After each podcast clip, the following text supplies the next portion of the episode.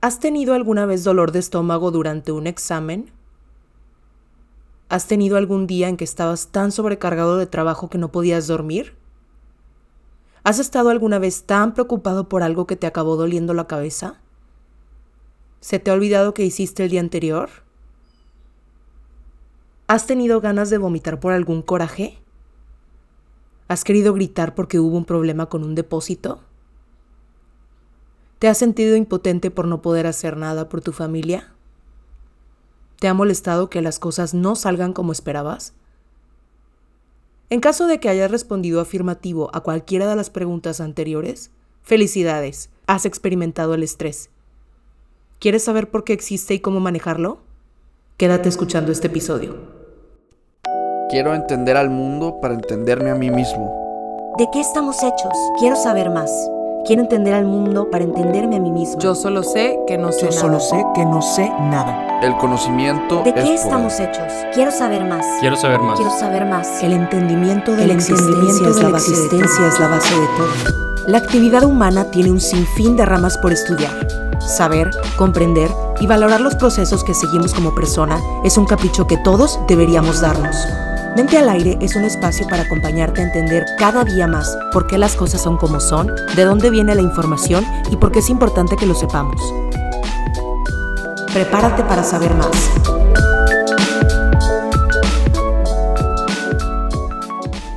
Bienvenidos y bienvenidas a Mente al Aire.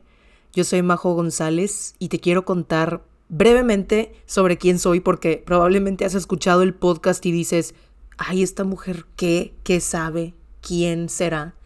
Bueno, soy comunicóloga mexicana de Monterrey, Nuevo León. Desde hace ya cinco años me gradué. Soy también maestra a nivel preparatoria y me ha tocado trabajar con adolescentes como tutora académica y personal.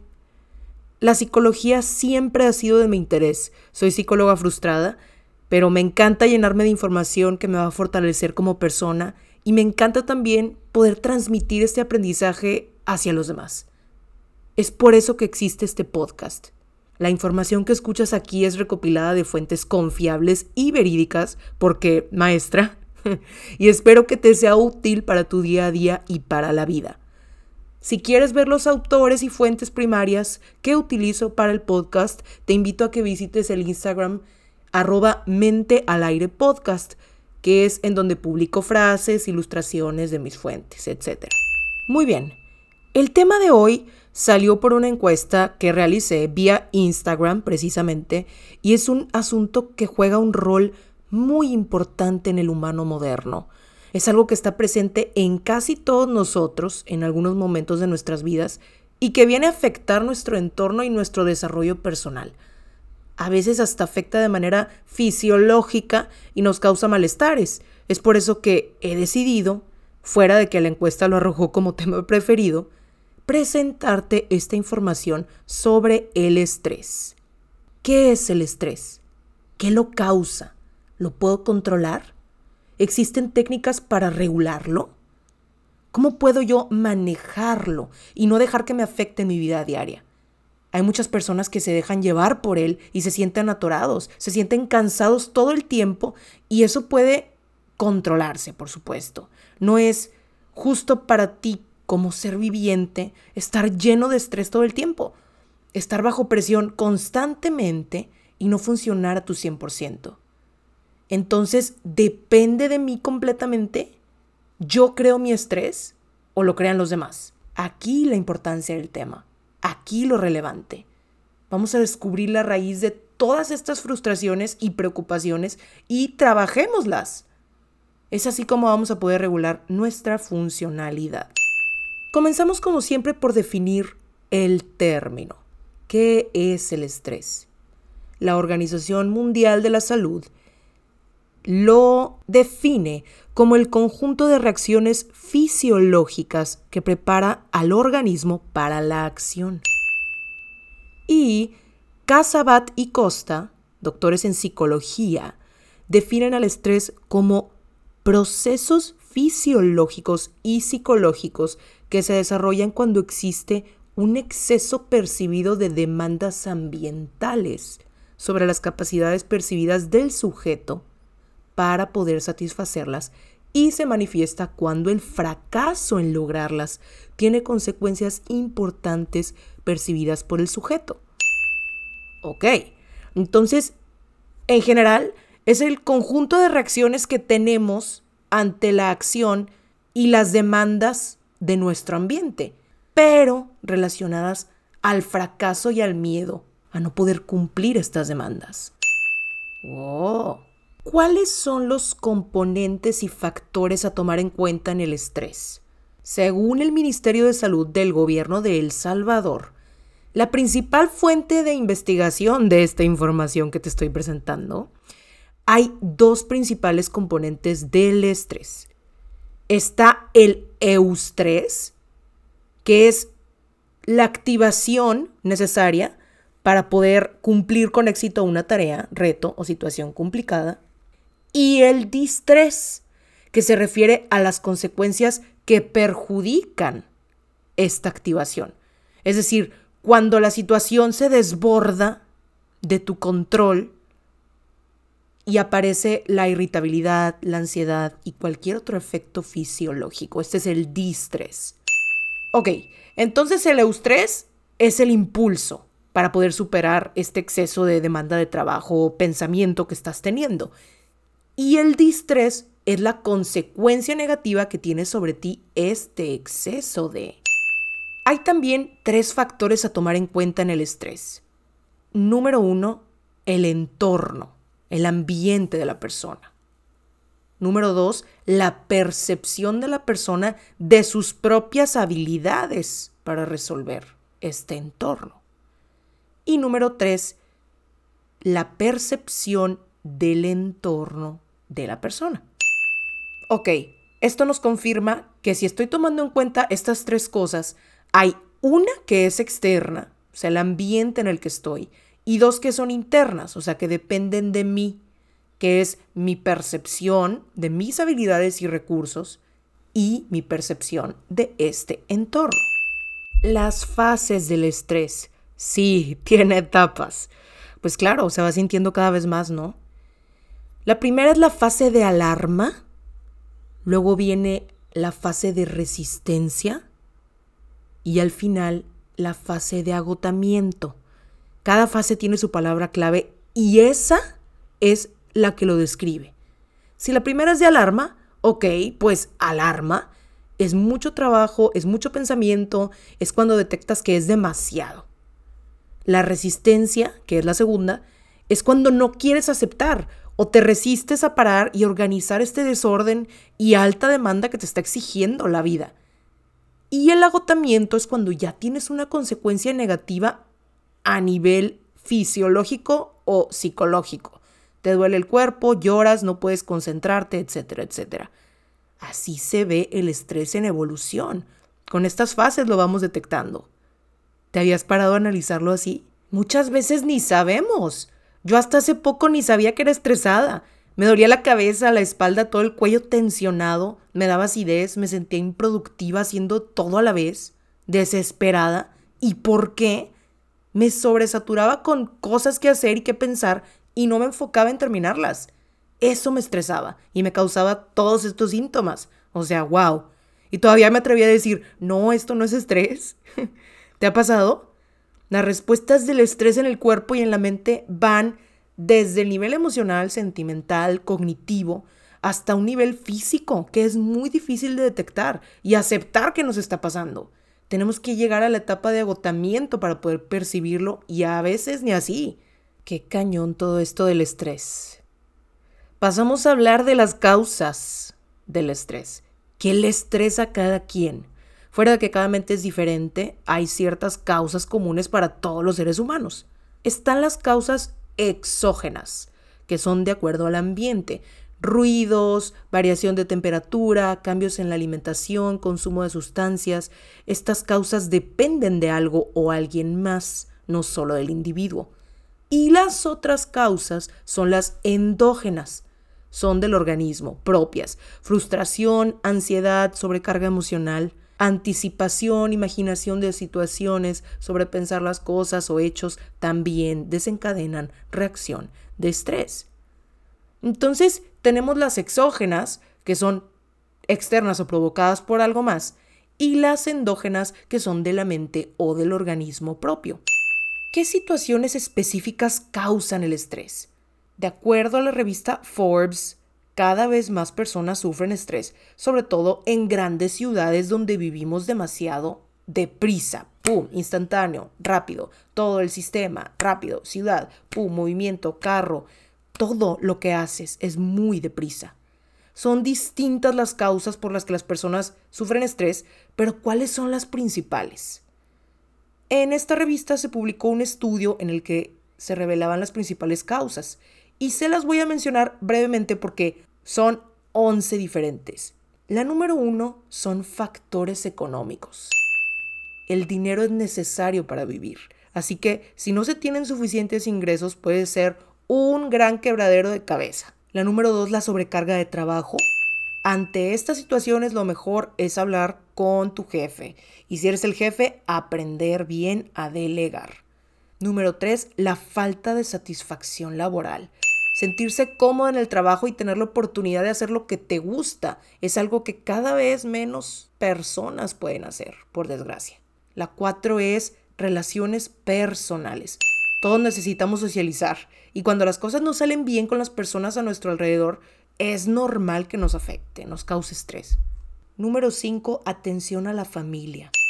El primer núcleo con el que tenemos contacto en nuestra vida normalmente suele acompañarnos hasta el final. Es normal querer atenderlos como es debido, sobre todo cuando los abuelos o los papás se hacen mayores y quieres recompensarlos por todo lo que han hecho por ti. El no hacerlo causa estrés. Número 6. Presión en vacaciones. Las vacaciones supuestamente son para disfrutar, pero mucha gente no se lo toma así. Es más, hay personas que sienten estrés por no estar trabajando. Otras simplemente se ponen nerviosas por salir de su zona de confort, por ya no tener una rutina. Número 7. No decir nunca no. Es un grave error que puede traer consecuencias. Creo que aprender a decir no es mucho más importante de lo que algunos creen para no crear el estrés de cumplir con ciertas cosas. Número 8. No tener tiempo libre. ¿Quién puede permitirse el lujo de no tener tiempo libre para disfrutar y no estar estresado? Muy necesario, o vas a terminar volviéndote loco. La nueve, obsesionarse con la perfección. Los perfeccionistas, Dios mío. Es comprensible que existan personas que quieren que todo salga perfecto. El problema es que la perfección no existe. Si intentas lograrlo, se convierte en una obsesión y un problema. Número 10, la falta de interés. Este síntoma normalmente afecta a personas que no encuentran nada que les motive. Por eso la búsqueda de nuestros sueños nunca debe de posponerse ni dejarse para después, porque esto mismo causa estrés, no te da motivación, no te da interés y por lo tanto te estresas. La número 11, desorden y confusión. Sentirse confundido es un sentimiento que todas las personas viven alguna vez.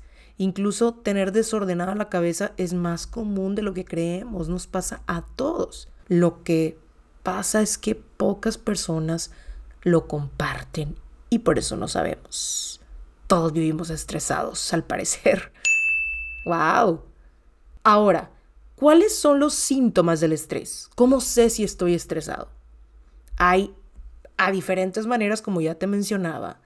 Está a nivel cognitivo, a nivel fisiológico, a nivel emocional, a nivel motor, a nivel acción, lo que vas a hacer. ¿ok?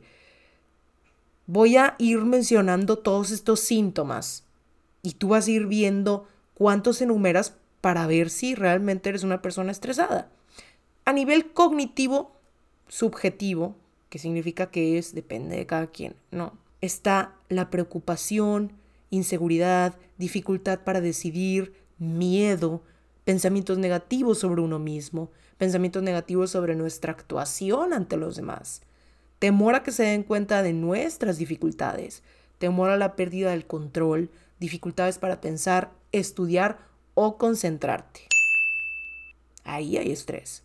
A nivel fisiológico o físico, está la sudoración, tensión muscular, palpitaciones, taquicardia, temblores, molestias en el estómago, otras molestias gástricas, dificultades respiratorias, sequedad en la boca, dificultades para deglutir, para ingerir alimentos, dolores de cabeza, mareo, náuseas y escalofríos. Qué poderoso el estrés. Y a nivel motor o de acción está la evitación de situaciones que nos causan miedo, fumar, comer o beber en exceso, intranquilidad motora, o sea, movimientos repetitivos como rascarse o tocarse, etc. Tics. Ir de un lado a otro sin una finalidad concreta, que no sabes a dónde vas. Tartamudear, llorar mucho, quedarse paralizado, etc. ¡Hala! Sí que sí. Todos estos síntomas en combinación causan consecuencias, por supuesto, que a largo plazo nos perjudican de peor manera. Cuando el exceso de estrés está presente, existe una predisposición, por decirlo así, a contraer enfermedades. Hay una alteración de las relaciones interpersonales con tu ambiente, con tu gente querida. Y aparte hay una disminución de la capacidad laboral. No te deja ser productivo este estrés. Entonces, a la larga, ¿qué tiende a provocar este estrés? Gastritis, accidentes, frustraciones, insomnio, colitis, migraña, depresión, hipertensión, infartos, adicciones, trombosis cerebral. Por supuesto que combinado con muchos otros factores fisiológicos, pero el estrés como detonante de todo esto, wow. El Ministerio de Salud de El Salvador menciona también tres tipos de estrés, que son más como niveles de estrés. Está el más leve y el más común, que es el estrés agudo. Surge de las exigencias y presiones del pasado reciente y las exigencias y presiones anticipadas del futuro cercano. Puede crear tendencias proactivas en dosis pequeñas, pero cuando es demasiado se vuelve agotador.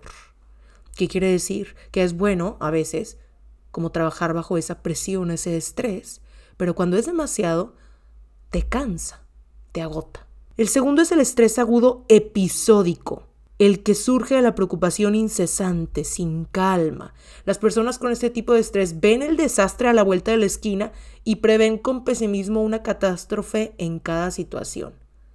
Muchos overthinkers, ¿no? Oh, ¿cómo se relacionan todos los temas de los que hemos hablado? El estrés crónico, que es el más grave, es el estrés agotador que desgasta a las personas día tras día, año tras año, y es prácticamente diario el sentir este estrés. El más dañino de todos, y es, me imagino yo que como un estrés cultivado, ¿no? Que tú le vas echando agüita y le vas echando y va creciendo y va creciendo, y diario y lo tienes que cuidar y lo tienes que hacer. Tú mismo lo alimentas. Estrés crónico. Ya sabiendo todo esto sobre el estrés, falta saber cómo manejarlo.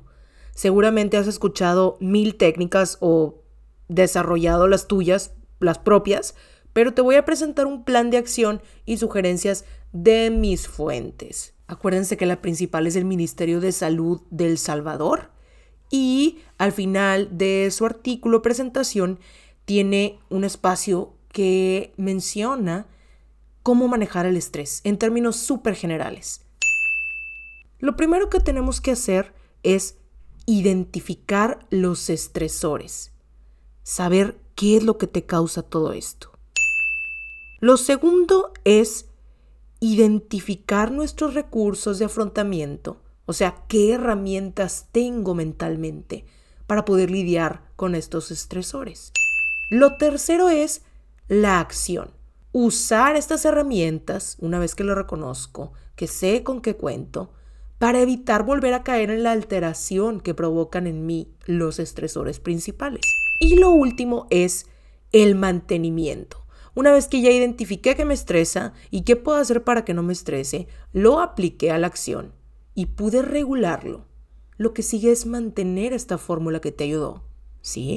Creo que lo principal es darte el tiempo para poder poner sobre la mesa todo este análisis mental que estás haciendo y tener la disposición de que no te afecte a un nivel tan grave, usando las herramientas que sabes que puedes aplicar cambiando las conductas o los pensamientos que sabes que te pueden ayudar. Pero, repito, todo es cuestión de disposición. Ok, sugerencias generales si padeces de estrés. Reetiqueta tu problema, revalora el nivel de importancia que le das a este problema. No hay que reprimir todas nuestras ideas, sentimientos, necesidades, sino exponerlas ante nosotros mismos y analizarlas con detalle para así saber qué es lo que está pasando. Acuérdense que lo primordial es identificar, primero, detenernos a hacer esto. Aprender a conocernos, entendernos y explorar nuestra mente es una herramienta poderosísima. Creo que descubrimos la clave de todas nuestras emociones y de todas nuestras respuestas fisiológicas si nos damos un clavado en nuestra cabeza. Haz actividad física también o técnicas de relajación para apoyarte a lidiar con el estrés. Ten expectativas y metas realistas. Hay veces que queremos todo inmediatamente y, y es tan utópico o tan difícil de alcanzar que eso es lo que nos causa y genera el estrés. Quiero hacer un paréntesis para hablar súper brevemente sobre la teoría del autocuidado de Dorotea Orem. Ella fue una enfermera estadounidense muy famosa y resalta en su libro Self-Care Theory in Nursing la teoría del autocuidado en la enfermería, que puede ser aplicado a cualquiera, no, no solo a enfermeros o enfermeras. Pero bueno, Orem resalta la importancia del autocuidado y lo denomina como el conjunto de acciones intencionadas que realiza o realizaría una persona para controlar los factores internos o externos que pueden comprometer su vida y desarrollo posterior. El autocuidado, por tanto, es una conducta que realiza o debería realizar la persona para sí misma. Sí, señora. Sí, como no. Muy bien. Tips, o sea, más sugerencias para reducir el estrés. Acciones prácticas, decisiones que podemos hacer por nosotros mismos. Voy a ir enlistándolas y así cualquiera que tú veas alcanzable para ti puedes ir tomando con gusto y llevándola en el futuro a la práctica. Tómate tiempo para jugar y recrearte, no todo es trabajo. Estructura un fuerte sistema de apoyo emocional. Desarrolla una potente fuente de apoyo espiritual en lo que tú creas. Reduce el contacto con personas negativas. Recompénsate cuando tengas éxito, aunque sea pequeño Convierte las experiencias negativas en experiencias valiosas de aprendizaje para determinar qué puedes hacer de manera diferente la próxima vez. Aumenta tu capacidad para aceptar la incertidumbre, lo que no puedes controlar. Separa el pasado del presente. Practica ejercicio con regularidad. De esta manera te despejas un poco de tus asuntos y haces que tu cuerpo funcione mejor. Evalúa y conoce tus capacidades. Esto se llama autoeficacia. Desarrolla una visión más realista del mundo y de tu lugar en él. Acepta que no eres responsable de las reacciones emocionales de los demás. Busca hechos más que opiniones. Elimina el pensamiento distorsionado. Acepta tus debilidades y errores. Utiliza tu imaginación. Abstente de compararte con los demás en la medida de lo posible, limita el número de compromisos en los que te involucras. Aprende a identificar cuándo ya no puedes con más y di no. Aumenta el número de cosas positivas que te dices sobre ti mismo. Céntrate en éxitos pequeños y en experiencias positivas. Practica hacer cumplidos genuinos, o sea que en verdad lo pienses, a ti y a los demás. Identifica y recuerda tus puntos fuertes, Identifica tus debilidades y lo mejor, trabaja sobre los pensamientos que tienes sobre ellas. Sí, wow. Con que apliques dos o más consejitos de estos te aseguro que vas a ir cambiando tu manera de ver el estrés. Vas a conocerte, entenderte Y acuérdate siempre que todo empieza por querer hacerlo. Yo solo te invito a que hagas algo por ti, que explores tu mente, tus pensamientos, tus ideas, qué te gusta, qué no, qué quieres, qué no quieres, qué te estresa o qué te relaja. Conócete. Y así como dice Orem, esta chica enfermera, autocuidado. No hay más. Llegamos al cierre del episodio y me encantó, de verdad me encantó toda esta información. Espero te haya sido útil a ti también y que te haya dado ánimos para empezar por ti. Siempre he dicho que no hace falta tener a nadie, a nadie, si nos tenemos a nosotros mismos. Y creo que hay que empezar por aquí, a regular nuestro estrés, nuestras emociones. ¿Cómo podemos permitirnos que las cosas nos afecten tanto? ¿No? Qué loco. Está en ti.